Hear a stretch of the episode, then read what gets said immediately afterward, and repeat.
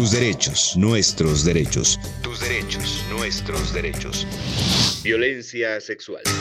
Hola, ¿cómo están? Bienvenidas, bienvenidos. Está comenzando este nuevo espacio que vamos a compartir durante todo este mes, todos los fines de semana, sábados y domingos en este mismo horario. Y el espacio lo hemos querido llamar Tus derechos, nuestros derechos.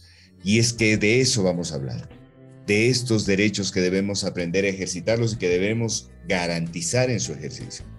Hoy, un tema altamente preocupante, violencia sexual.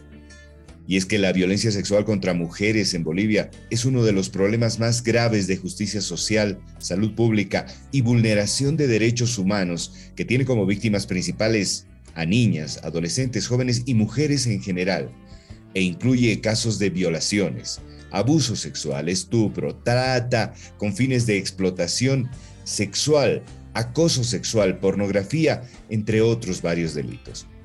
Hay una resolución, la 72 quebrado 2017, que cuenta con el protocolo de prevención, atención y sanción a toda forma de violencia y de vulneración de la integridad sexual de niñas, niños y adolescentes.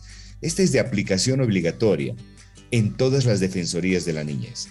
Además, con relación al ámbito educativo, existe la resolución 01 quebrado 2018, que regula la gestión educativa e indica que en el sistema educativo está prohibida toda forma de violencia, abuso y maltrato en contra de algún integrante de la comunidad educativa y cuenta con un protocolo de actuación.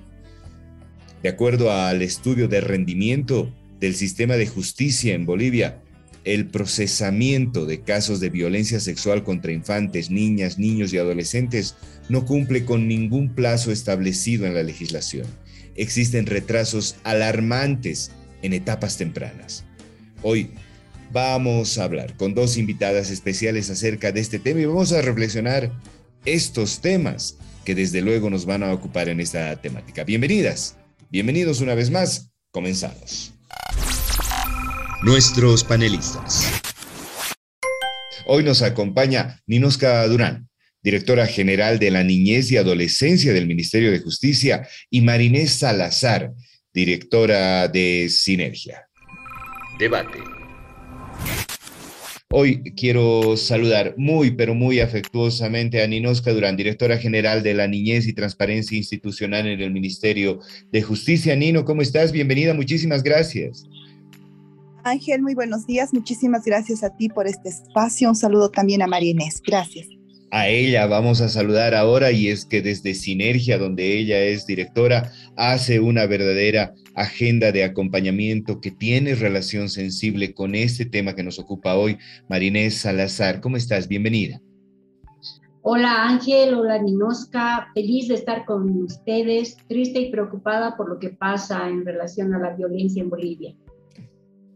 A ver, eh, me quedo primero contigo para que le demos contexto a lo que vamos a hablar. ¿Cómo tenemos que entender eh, la violencia sexual desde una dimensión de problemática que marca la desigualdad de género en nuestro país?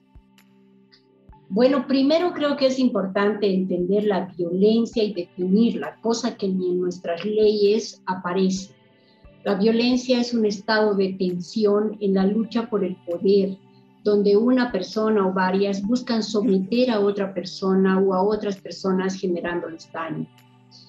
La violencia, a su vez, aparece en cuatro niveles. A veces estas palabras se usan como sinónimos, pero no lo son.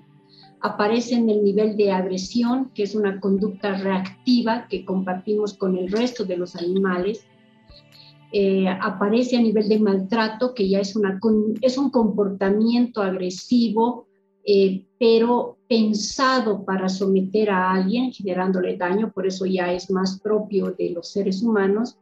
Eh, aparece en el nivel abuso, que implica un comportamiento maltratador, pero planificado y hasta sistemático, que aparece a nivel de delito, y la crueldad, que ya es un comportamiento abusivo, pero eh, cuyo daño eh, va hacia el disfrute de, alguien más, ¿no? Y tiene características patológicas. A partir, este, Ángel, de estos niveles, entendemos tres tipos de violencia. La física, que es la que mayor parte, reconocemos la mayor parte, la psicológica, que tiene que ver con los impactos emocionales, y la violencia sexual, que la gente entiende solamente en relación a los genitales, cuando en realidad tiene que ver con la sexualidad misma, con la forma de ser de la persona. Bien. En la misma dimensión, eh, querida Ninoska, si tendríamos que abordar y dar un contexto desde la mirada eh, jurídica de lo que significa esta problemática, ¿cuáles serían tus primeras consideraciones? yo creo que cuando hablamos de violencia sexual, eh, Ángel, concentrarnos solamente en un ámbito es un tanto restrictivo. Si bien es cierto que a nivel jurídico estamos hablando eh, de un delito eh, y que tiene realmente agravantes en relación si el sujeto activo del delito, perdón, sujeto pasivo del delito, la víctima, es una niña, niña o adolescente o se encuentra en un grado de dependencia, discapacidad, etcétera, hay agravantes. es mucho más complejo que esto, ¿no? Hablar contra la violencia sexual contra niños, niñas y adolescentes es, como bien decía eh, Marinés, una relación de poder, una relación de sometimiento y esto nos lleva a pensar en elementos sociológicos, en elementos culturales incluso, eh, de dinámicas eh, comunitarias, etcétera, en el sentido de que seguimos de alguna manera siendo una sociedad adultocéntrica, ¿no? Una sociedad que sigue sometiendo, es un sistema de opresión en relación a que las niñas, niños y adolescentes no son sujetos de derechos, sino objetos muchas veces de esa, voy a poner comillas, protección de este de este mundo adulto que los sigue sometiendo, que sigue secuestrando sus voces y por tanto suprimiendo sus derechos. Entonces, para ser puntual en la respuesta, Ángel, creo que sí, es un delito. Creo que Bolivia, y esto hay que decirlo de manera enfática, hemos avanzado de manera importante a nivel legislativo, a nivel normativo, pero las leyes por sí solas no cambian la vida de la gente, ¿no? Tenemos que ahondar en muchísimos otros elementos. Es una fortaleza del Estado boliviano tener estos elementos eh, legislativos, cualitativos, pero no son suficientes frente a la problemática tan compleja que es la violencia sexual contra niñas, niños y adolescentes. Si me permites eh, continuar. Sí, por favor. Em, ya cuando hablamos de la violencia sexual, es muy importante reconocer por lo menos seis formas de violencia sexual. Eh, la primera, especialmente hacia niñas, niños, adolescentes. La primera es la deprivadora. Deprivar quiere decir no dejar fluir algo naturalmente, en su naturalidad. Y la violencia sexual deprivadora no es un delito, sin embargo, causa mucho daño en la vida de las personas. Tiene que ver con no responder a sus preguntas, eh, maltratarles en las respuestas con frases como cochino, ¿por qué te estás tocando? Cochina, ¿qué estás preguntando? Esas cosas no deben hablar los niños, etcétera, cuando son quienes exploran su sexualidad. Em, pero también aparece esta violencia deprivadora cuando se evita que haya educación integral de la sexualidad con estos movimientos con mis hijos no te metas. O sea, se cuarta esta posibilidad de información y aparece cuando se cuarta el desarrollo de la orientación sexual y se dice, Dios me ha castigado porque me, has me ha mandado algo así, no quiero que te manifiestes. Entonces, esta es una violencia. El otro extremo de la violencia sexual es la exacerbación del erotismo, reconocida en nuestras leyes como la hipersexualización. Es decir, situar a niñas, niños, adolescentes como objetos eróticos de seducción eh, a través de bailes, vestimentas, canciones, imágenes, eh, poniéndolos en concursos de belleza, de modelaje, etcétera, que ya perpetúa la violencia simbólica, sobre todo hacia la mujer. Y luego tenemos la violencia eh, seductora hacia un niño o una niña o un adolescente. entendiendo que la seducción entre pares, entre parejas de jóvenes puede ser un juego erótico, pero cuando ya hay este desnivel de una persona joven, adulta o anciana que seduce a un niño, niña, adolescente y le dice, eres mi chica, eres mi novia, eres mi novio, se siente bien que te toque, ¿verdad? Te gusta, ¿no? Entonces estamos hablando ya de este abuso sexual manifestado en la seducción. Esta seducción puede estar acompañada de otra forma de violencia sexual que ya es el acoso, esta intimidación con miradas, palabras, silbidos, frases que se dan especialmente hacia adolescentes, hacia púberes, em, lastimando la dignidad y amedrentando a la, a la persona, ¿no? Muy confundida con el piropo, por ejemplo, que es otra cosa. Y luego de ello aparece la violación, que esta penetración oral, anal o genital que la gente conoce como violencia sexual la violación tiene niveles de crueldad porque es tortura hacia el cuerpo de alguien, sobre todo si es niña, niño, adolescente. Y la última eh, manifestación o forma de violencia sexual es la violencia sexual comercial, que está ligada de la trata, eh, de la mano de la trata, porque se explota comercialmente el cuerpo de niñas, niños, adolescentes, pero también se explota la imagen es decir, esto que aparece con la hipersexualización se vende en redes pederastas. Entonces, todo este abanico eh, son las violencias sexuales que en nuestras leyes aparecen solo como violación, como estupro o como abuso. Gracias, eh, muchísimas gracias de verdad, eh, Marinés. Ninoska, la violencia sexual es una de las problemáticas más abordadas y con mayores avances en Bolivia? Sí, yo creo que, a ver, es importante señalar lo siguiente, ¿no? Primero a nivel eh, eh, de estadísticas, y creo que esto nos eh, plantea un desafío fundamental, es el tercer delito más cometido. Eh, cuando yo hablo de violación infante, niño, niña, adolescente, específicamente en ese delito. Efectivamente, tal como eh, nos decía Marinés, hay muchas formas de violencia sexual, pero en el tipo penal específico es este tema, ¿no? Eh, yo creo que han habido esfuerzos importantes en relación, primero, y esto hay que decirlo, como decía anteriormente, hay un tema punible, hay un tema de delito, hay un tema de sanción, pero hablar de víctimas es haber llegado ya muy tarde como sistema de protección. Entonces creo que es muy importante que eh, hablemos de prevención, esta prevención que hasta a veces se romantiza, no se sabe cómo empezar y, eh, quizás hay esfuerzos eh, dispersos del sistema de protección en relación al tema de prevención. Y nos concentramos mucho en la atención, en la sanción del agresor, en esta parte punible y también de alguna manera en la restitución del derecho a la víctima, aunque muy escasamente. Creo yo que en toda esta línea de prevención, atención, sanción eh, agresor y restitución de derechos, las, las dos partes más débiles de, de toda esta ruta crítica es la prevención y la restitución del derecho a la víctima. Dos elementos que se concentran básicamente en la vida de las niñas, niños y adolescentes. Entonces creo que por eso mencionaba, y aquí creo que la conclusión es importante decirla, eh, sí, es, es, es, valioso tener una fortaleza legislativa, pero no es eh, necesariamente lo único que debería hacer el sistema.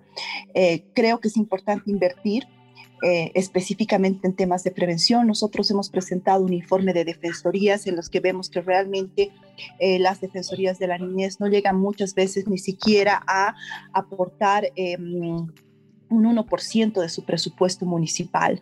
Tenemos defensorías que comparten servicios con otras poblaciones como eh, discapacidad, adultos mayores o el tema de violencia de género en el caso específico de los SLIMS. Por tanto, son equipos que no pueden trabajar, se están concentrando más en atender el caso que generar mecanismos de prevención y esto realmente es complicado en un diagnóstico institucional del sistema. Entonces, si partimos, y aquí te respondo, eh, Ángel, si partimos de que ¿Tenemos una fortaleza legislativa, normativa? Sí la tenemos, pero creo que hay que trabajar mucho en mecanismos intersectoriales que, que puedan trabajar el tema de la prevención. Muchas veces nos preguntan a nosotros en el tema de la dirección de la niñez, ¿por qué no ingresamos a casos? Porque básicamente la competencia está dada a las defensorías de la niñez. Difícilmente a nivel nacional, eh, no sé, en Puerto Acosta, eh, provincia Camacho, el departamento de La Paz, o estar en Guayaramerín, o estar en el Porvenir en, en, en, en, Pando. Por eso se tiene una instancia de manera cercana, que es la defensoría, que eh, corresponde al territorio de esa niña, de ese niño adolescente víctima.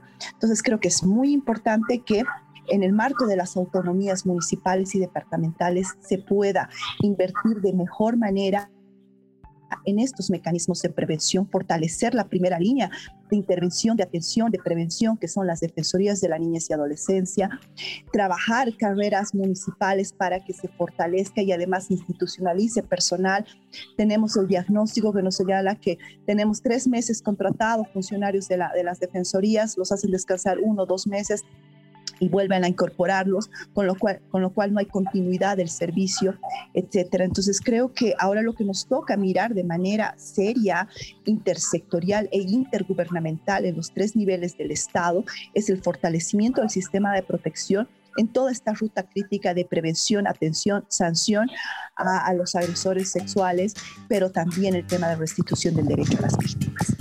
Gracias Nino, gracias eh, Marinés, porque hasta acá hemos dado como un pantallazo desde eh, la mirada de Marinés Salazar de cómo afecta esta problemática y en qué niveles se, se, puede generar y desde luego la mirada de Ninosca que nos ayuda a ver la legislación boliviana y cómo está esta suerte de Mm, análisis previo en lo que significa el contexto de esta problemática.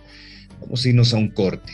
Enseguida va a continuar esta conversación que estamos llevando adelante en este tema tan preocupante que es la violencia sexual, con énfasis desde luego en niñez, en mujeres y desde luego también niños. Vámonos a un corte. Enseguida volvemos con tus derechos, nuestros derechos. Nuestros derechos.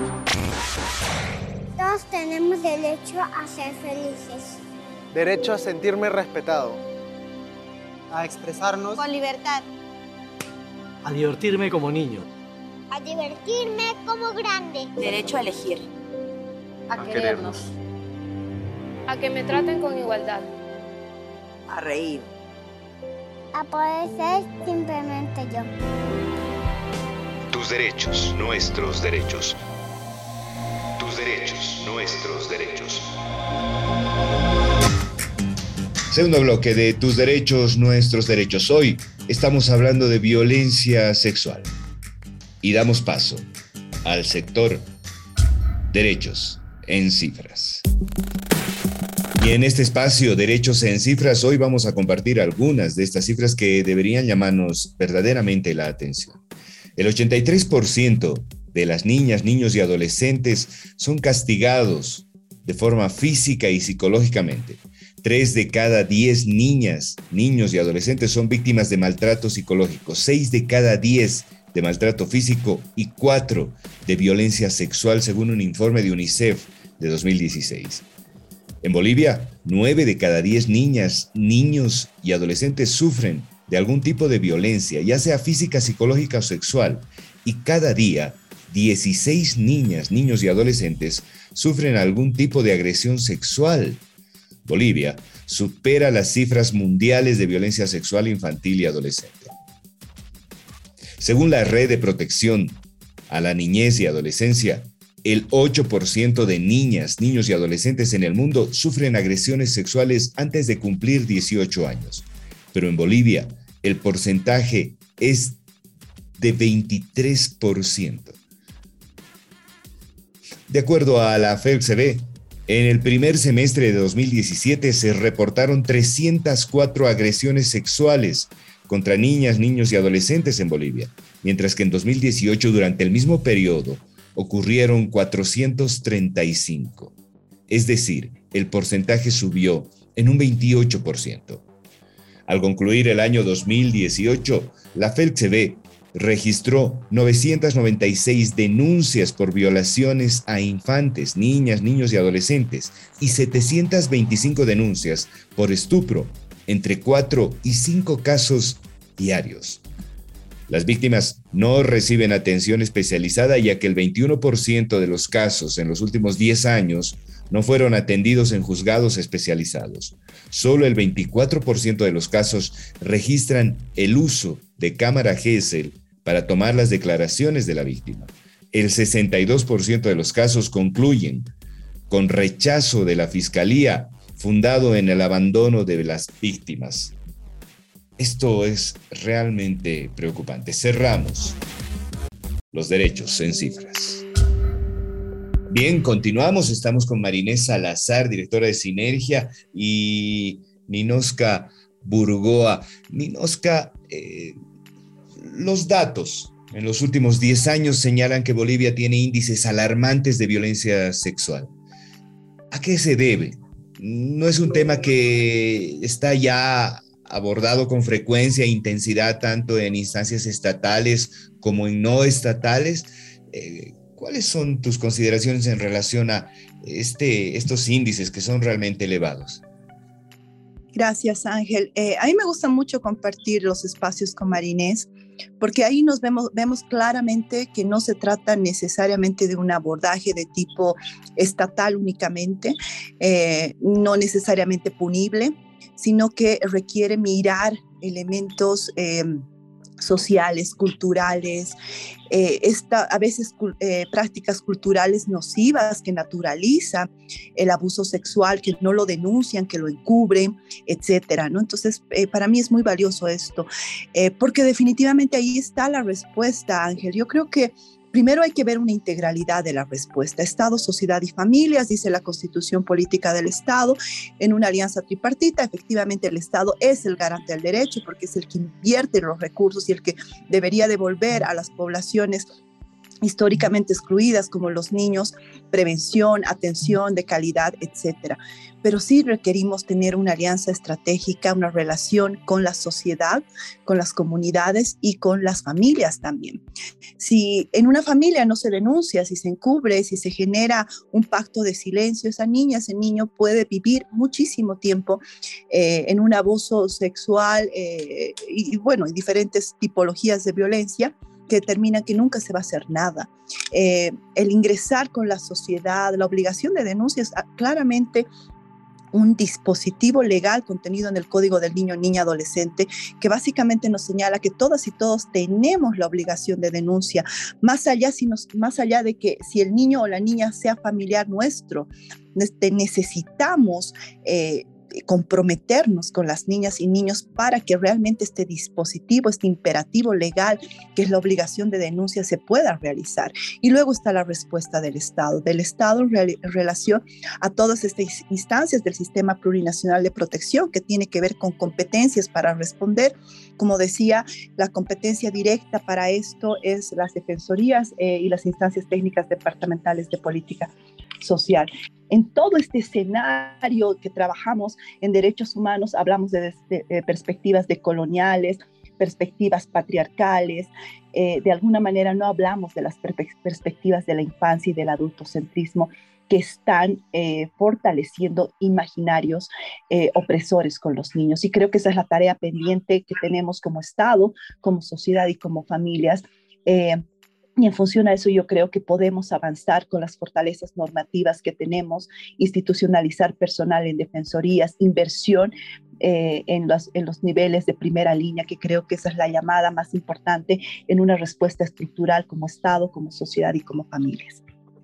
Ahora, Marinés, para redondear lo que Ninoska nos acaba de compartir, ¿es posible hacer un análisis de la problemática a partir de tendencias actuales que además son globales, no solamente están concentradas en el país? La hipersexualización de la infancia y la adolescencia como eh, una causa macro del incremento de la vulneración de derechos humanos a esta población, traducida lamentablemente en violencia sexual. Y sí, Ángel, es posible hacer el análisis lo que está resultando difícil realmente es la lucha contra este fenómeno de la violencia sexual en general.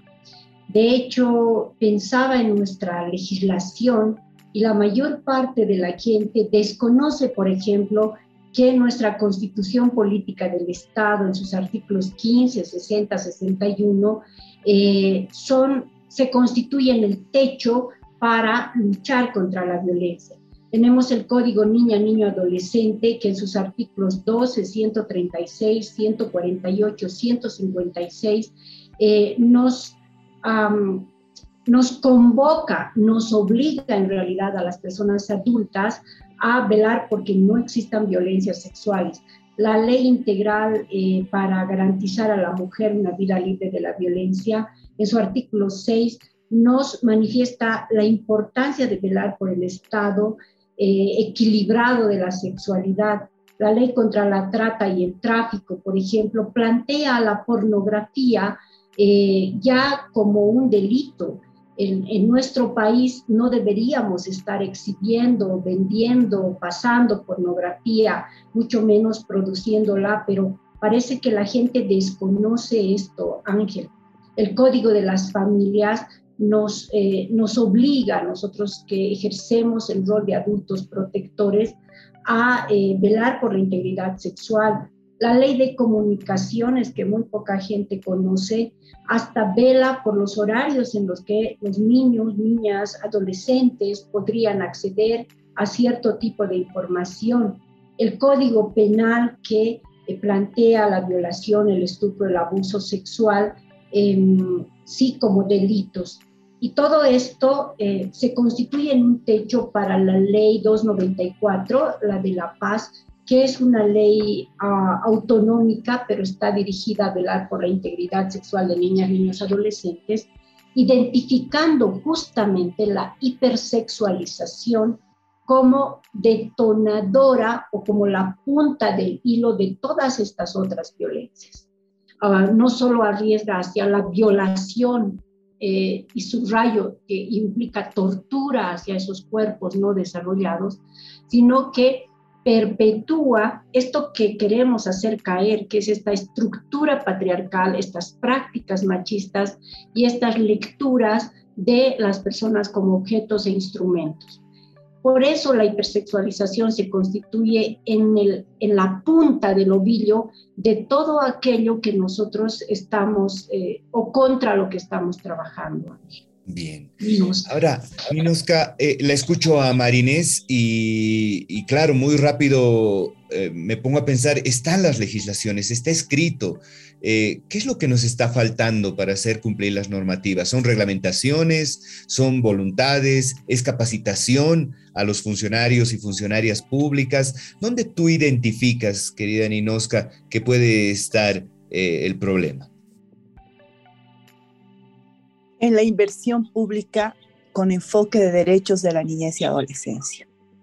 Creo que esto es fundamental decirlo, Ángel, porque realmente eh, cuando vemos los datos de un estudio nacional realizado, un diagnóstico eh, nacional de todas las defensorías de la niñez y adolescencia, vemos en muchos casos que, eh, lo que les decía, tienen servicio compartido con otras poblaciones. O sea, no hay un servicio especializado en temas de niñez y adolescencia. Y esto pasa porque eh, justamente no hay una inversión, no hay un POA municipal que señale la creación específica en una defensoría de la niñez que atienda a esta población. Tú sabes, Ángel, que cuando yo hablo de niñas, niños y adolescentes, estoy hablando del 40.38% de este país. Básicamente estamos hablando de casi la mitad de la población son menores de 18 años. Esto implica que debería ser proporcional la inversión que se hace en relación a, eh, estos, al número de población que queremos afectar. Solo para darte un ejemplo, el órgano judicial tenemos una jurisdicción especializada de niñez y adolescencia y esto es una fortaleza en la región. Países como Argentina, como Chile, por ejemplo, no tienen jueces públicos de la niñez y adolescencia acompañados por equipos técnicos interdisciplinarios. En Bolivia los tenemos, pero tenemos 26 jueces de la niñez y adolescencia para 4 millones de bolivianas y bolivianos, los niños, niñas y adolescentes. Básicamente estos jueces están apostados, están en, las capitales de departamento, o sea que no tienen cobertura territorial en provincias eh, que de por sí ya sabemos que no hay una capacidad institucionalidad, institucional de respuesta, eh, donde hay juez, no hay policía, donde hay juez y policía, no hay médico forense o no hay defensoría. Entonces, creemos importante primero entender el sistema para convocar a las autoridades específicas que deben invertir en la niñez.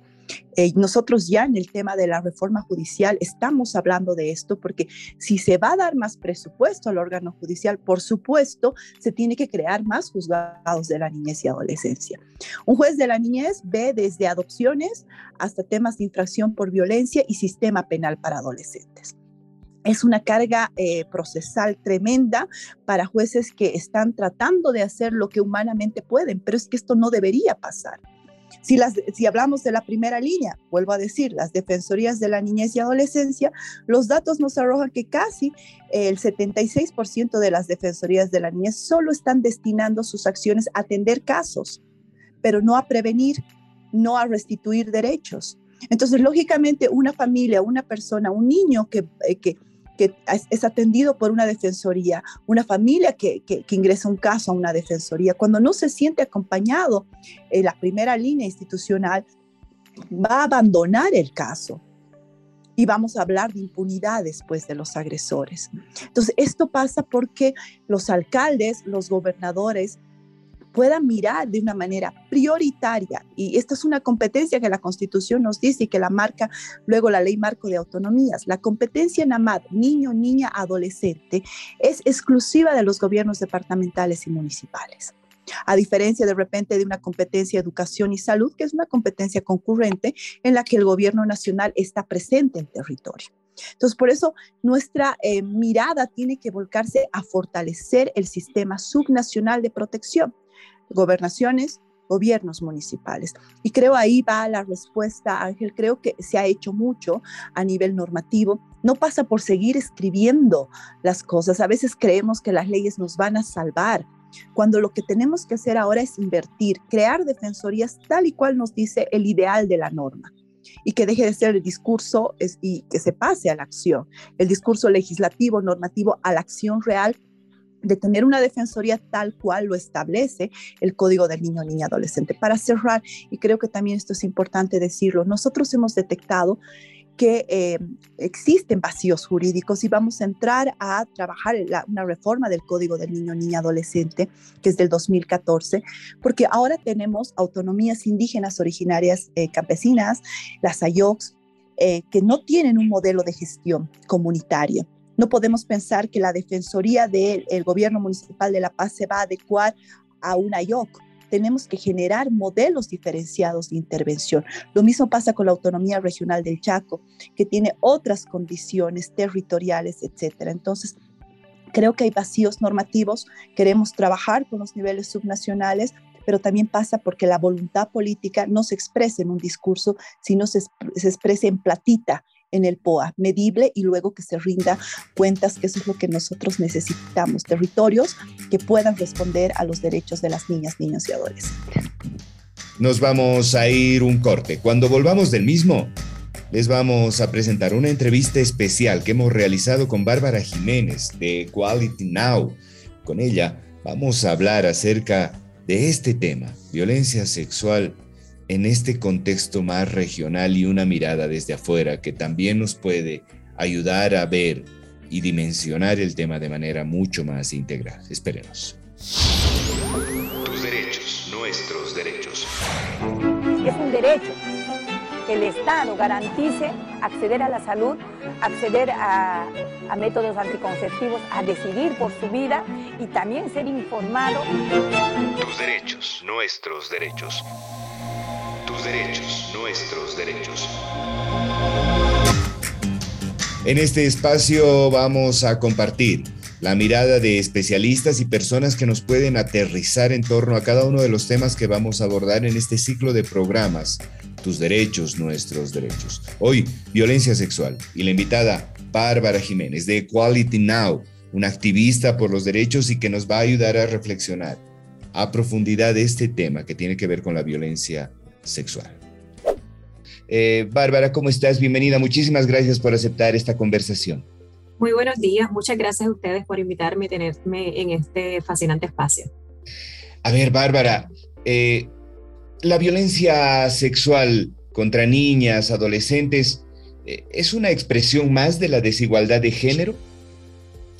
Sí, claro que sí, ¿verdad? Sabemos que la violencia basada en género tiene distintas dimensiones y distintas manifestaciones. Una de ellas, pues, es la violencia sexual, que son las más conocidas, ¿verdad? La más que la gente conoce es la violencia eh, doméstica o la violencia entre parejas íntimas y la otra es la violencia sexual, que es una de las más invisibles porque aunque es una de las que los números son los más altos y la cual se, ¿verdad? Eh, se lleva trabajando por tantos y tantos años, eh, aún no se habla o no se discute o no se visibiliza de la manera que se debería hacer.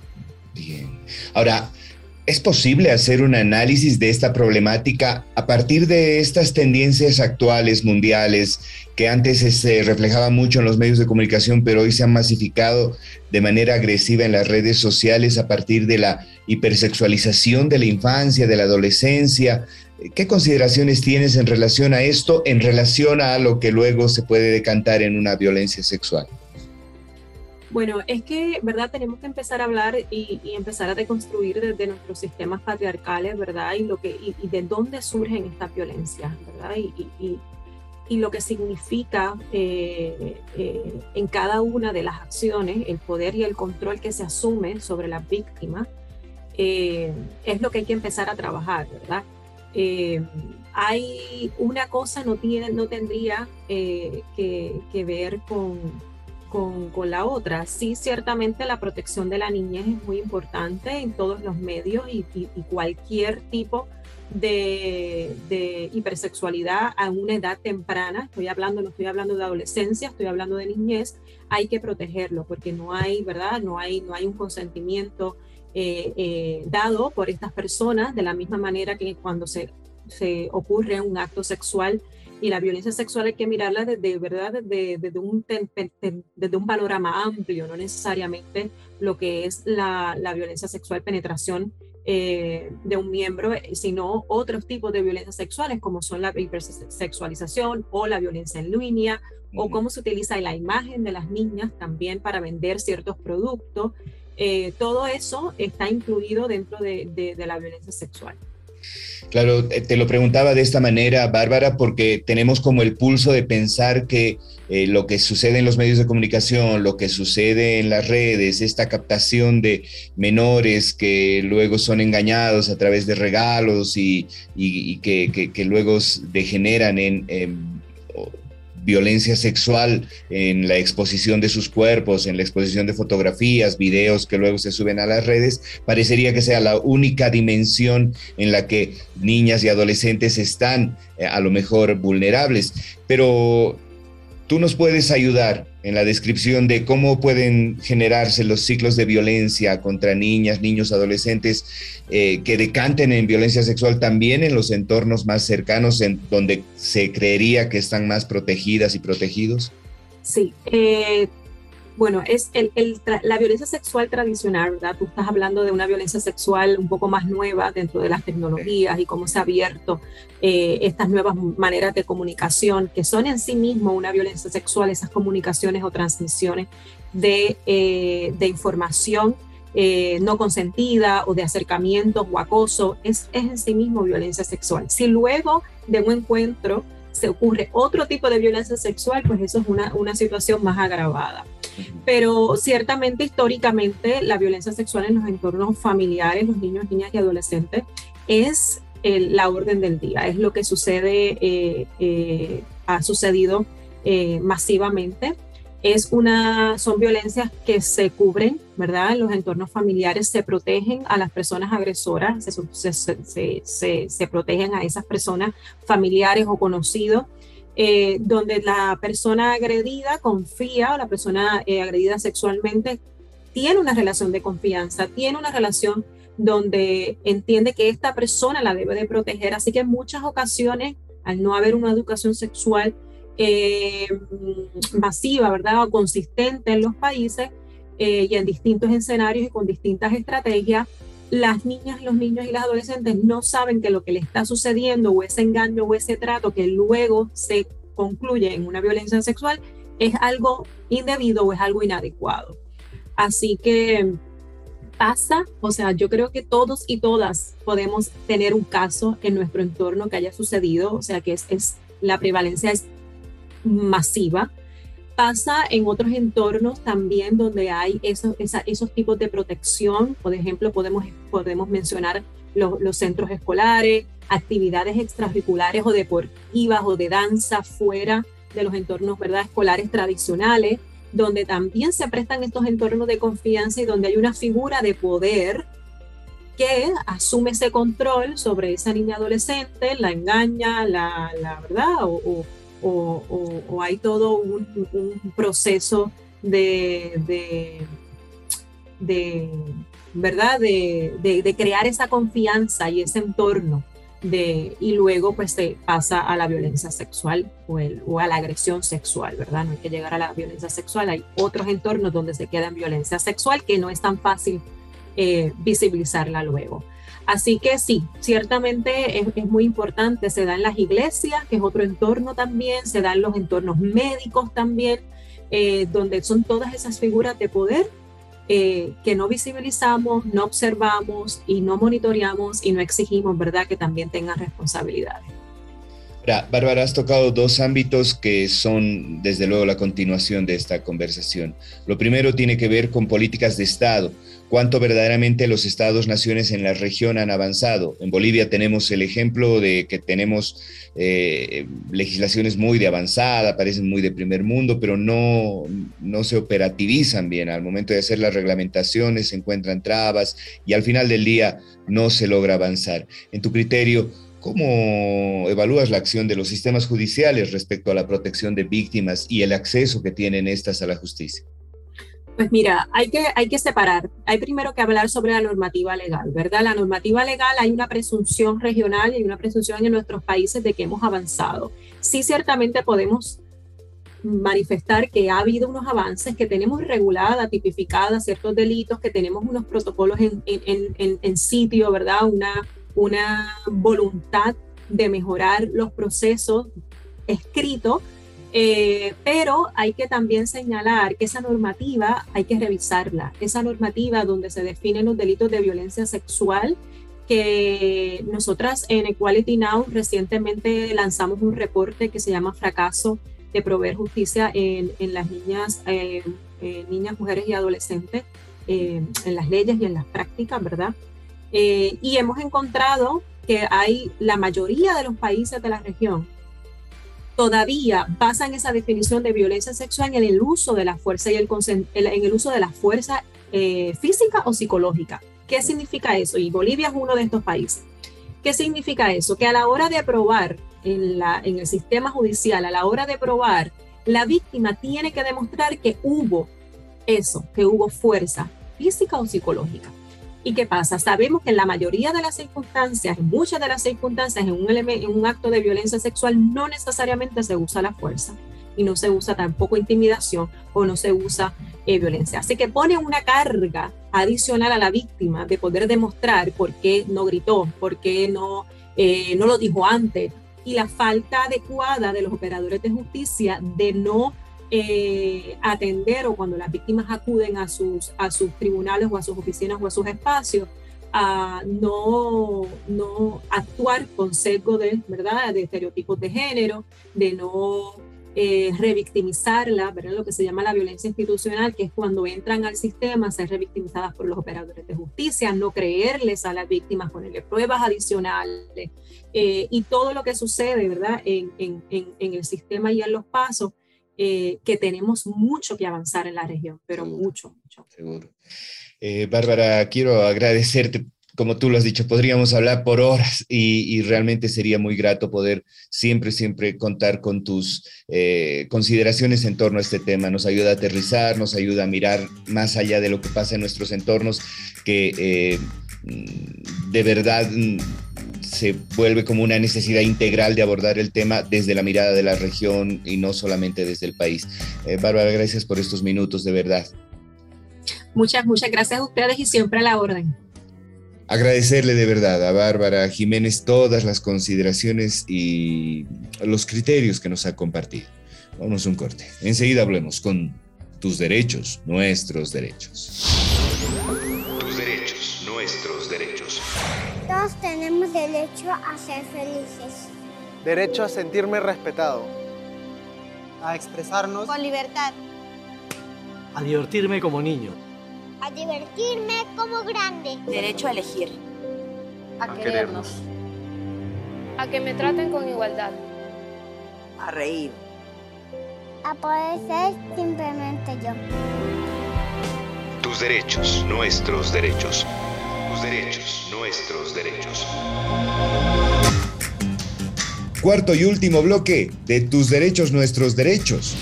Saquemos papel y lápiz. En este sector, saquemos papel y lápiz, les vamos a compartir recomendaciones del examen periódico universal que cumplen todos los estados que son parte de las Naciones Unidas. Recomendaciones del EPU. Intensificar las políticas y las medidas para prevenir y sancionar la violencia sexual contra las mujeres y las niñas, asegurándose de coordinar la labor de las diferentes instituciones concernientes a los centros educativos y de atención de salud, fuerza de orden y el sistema judicial, y de impartir la debida capacitación a los funcionarios y funcionarias públicas pertinentes. Esta recomendación la hizo Perú.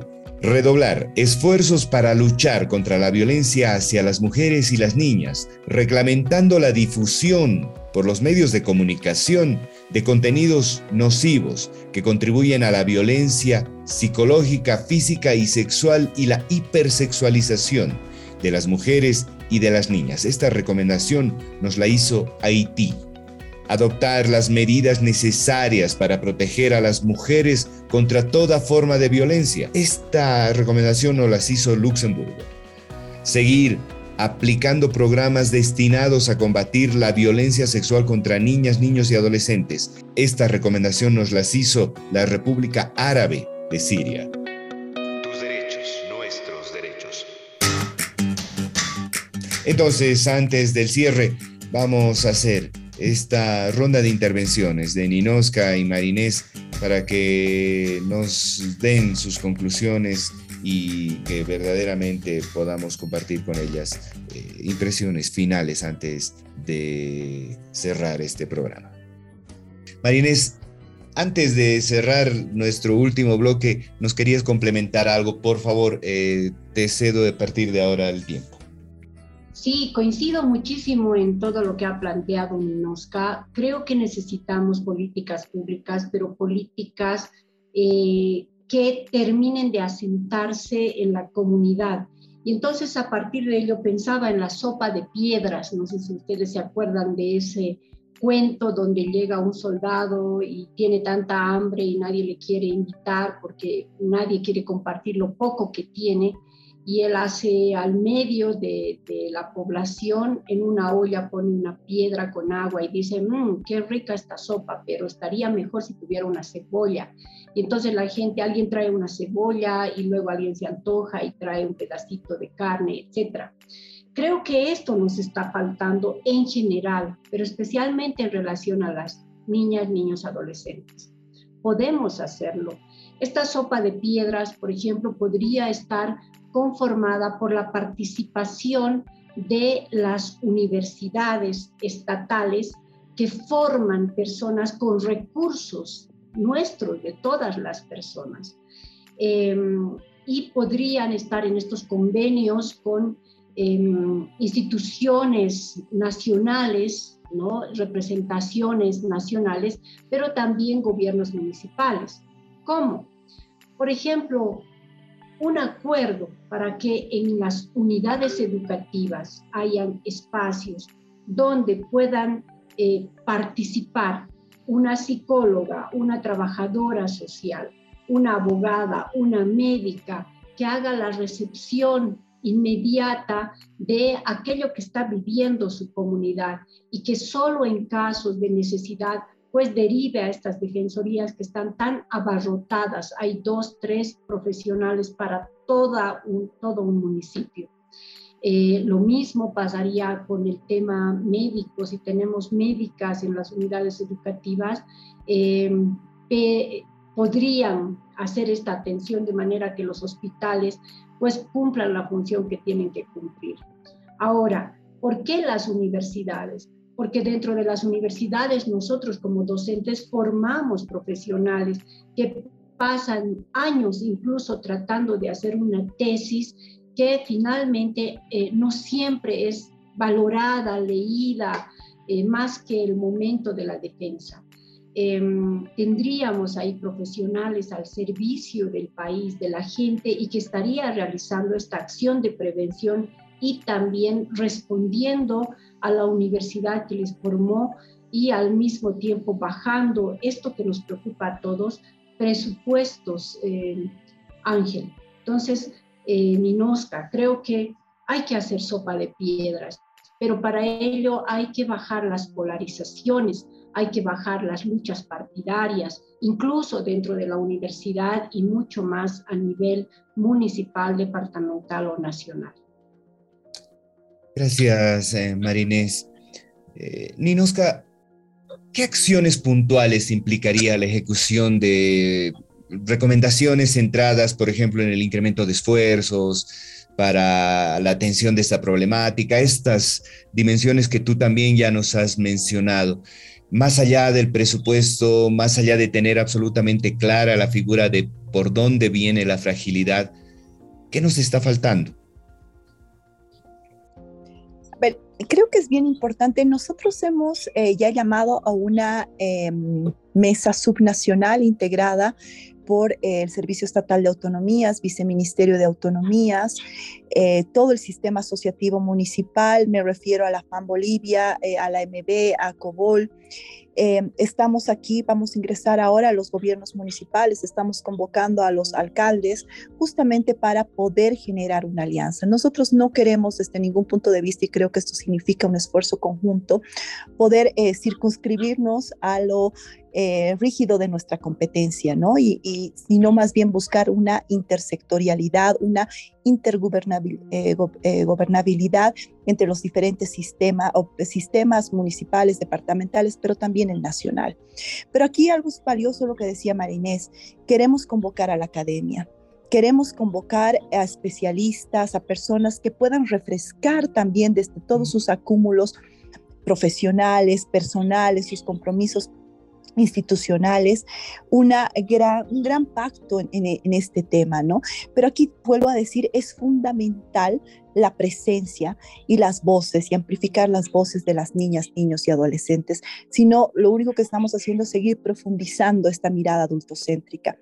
Te comento, Ángel, que eh, ya está, eh, después de un proceso de todo un año, se ha logrado consolidar eh, representantes de comités municipales, departamentales y ahora en diciembre vamos a proceder a la elección de la nueva directiva del Comité Plurinacional de Niñas, Niños y Adolescentes.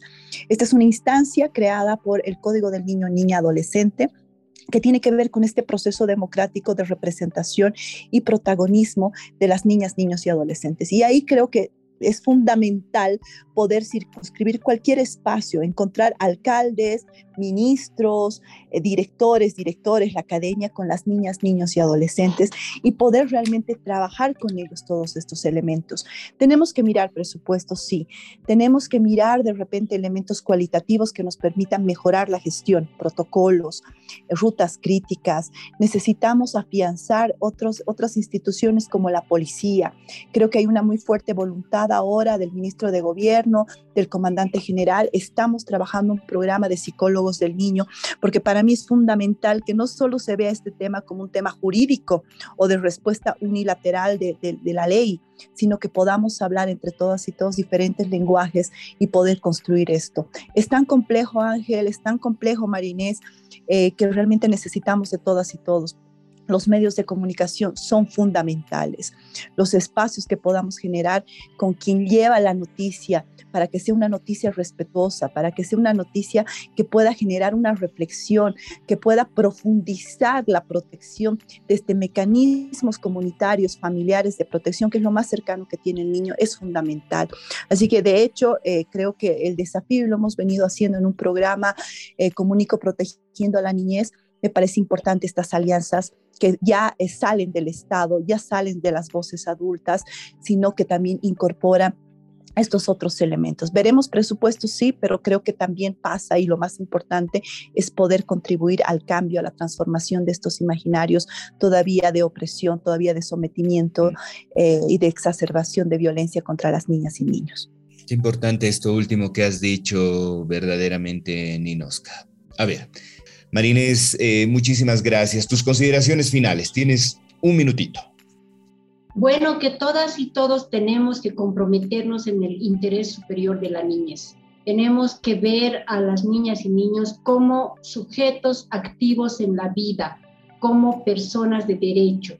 Y si nosotros estamos viendo alguna forma de violencia sexual hacia ellas y hacia ellos, pues de inmediato frenemos, denunciemos, paremos. Está en nuestras manos no eh, constituirnos en cómplices de uno de los peores crímenes en la humanidad como es la violencia sexual hacia niñas, niños, adolescentes. Gracias, eh, Marines. Ninoska, lo mismo. Eh, tienes un minutito para tus consideraciones finales.